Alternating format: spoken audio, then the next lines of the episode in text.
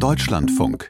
Sport am Morgen. Es ist viel los gewesen in der Fußball-Bundesliga an diesem Wochenende. Leverkusen besiegt die Bayern mit 3 zu 0 und könnte tatsächlich mal Meister werden. Und die Fans protestieren mit Tennisbällen gegen den Einstieg eines Investors. Aber heute Morgen müssen wir natürlich über eines der größten Sportereignisse der Welt reden, den Super Bowl.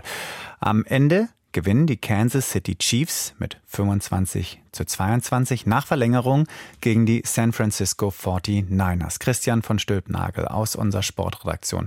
War das Spiel so packend wie das Ergebnis? Naja, über weite Strecken nicht wirklich. Vor allem die Offensiven, die hatten immer wieder ganz große Probleme.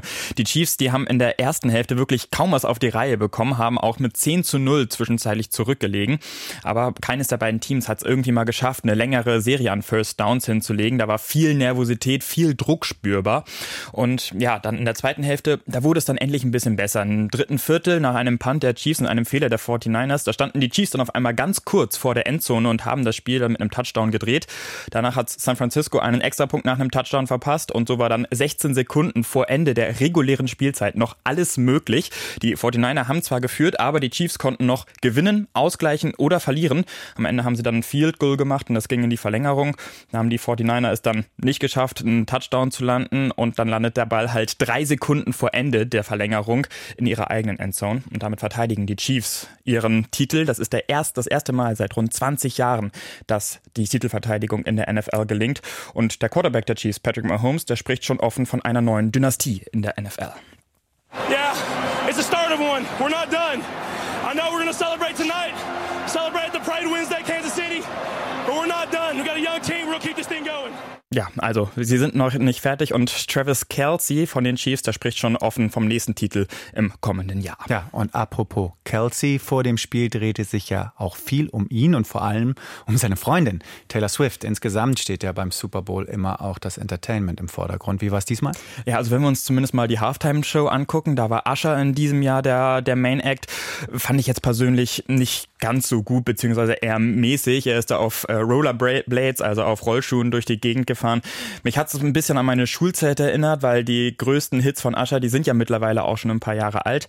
Ähm, aber klar, viel hat sich natürlich auf Taylor Swift konzentriert. Sie wurde immer wieder eingeblendet, gerade nach guten Aktionen von den Chiefs und auch von ihrem Freund Travis Kelsey. Sie ist mittlerweile einfach auch für die NFL eine sehr wichtige Person. Sie erschließt den Sport für neue Zielgruppen und das macht die NFL dann auch ganz geschickt, das gut einzusetzen. Ja, und in diesem Jahr war die NFL mit dem Super Bowl in Las Vegas zu Gast. Nach Boxen, Formel 1 und Eishockey die nächste Sportart in der Wüste. Erfindet sich Las Vegas gerade neu? Ja, auf jeden Fall. Lange Zeit war die Stadt ja vor allem für seine Casinos bekannt. Das war so die Sin City. Da steht viel Entertainment im Vordergrund und ja, seit einigen Jahren gehört da jetzt eben auch der Sport dazu. Dass jetzt aber ausgerechnet die NFL in Las Vegas zu Gast ist, das ist schon besonders, denn bis vor kurzem hat sich die Liga eigentlich ja wirklich offensiv gegen Glücksspiel ausgesprochen und vor allem auch gegen Sportwetten, weil sie um die Integrität des Sports und der eigenen Sportart ähm, gefürchtet hat. Aber das hat sich mittlerweile verändert. Sportwettenanbieter sind Teil des Sponsorenrepertoires. Natürlich, auf dem Super Bowl, sollen rund 20 Milliarden Dollar gesetzt worden sein, allein in den USA. Und da passt die große Super Bowl Party in Las Vegas jetzt auch gut dazu. Wieso dieses Umdenken? Naja, das hat vor allem mit einem Urteil des Supreme Courts von 2018 zu tun. Da hat der Supreme Court ein Verbot gekippt, dass Sportwetten in den USA größtenteils verboten waren. Und seitdem ist in fast allen Bundesstaaten Sportwetten erlaubt. Und die NFL, also die Football Liga, hat erkannt, welches Potenzial da drin liegt. Wenn die Fans auf den Erfolg ihrer eigenen Mannschaft setzen, dann stärkt das die Bindung zum eigenen Team. Es stärkt das Bedürfnis, ein Spiel auch bis zum Ende zu verfolgen und vor allem beim nächsten Spiel auch wieder einzusteigen, wenn man halt Geld auf die eigene Mannschaft gesetzt hat. Das treibt die Vermarktungskosten der Liga natürlich nach oben, die Werbekosten und somit am Ende auch den Verdienst. Und wie immer im Sport, es geht am Ende halt doch vieles um Geld. Aber neben all der Footballparty, es gibt auch eine sehr traurige Nachricht aus der Nacht. Der Weltrekordhalter am Marathon, Kelvin Kiptum, ist gestorben. Was weiß man darüber? Ja, das ist wirklich traurig. Der hatte einen Autounfall und er und sein Trainer sind dabei ums Leben gekommen in Kenia.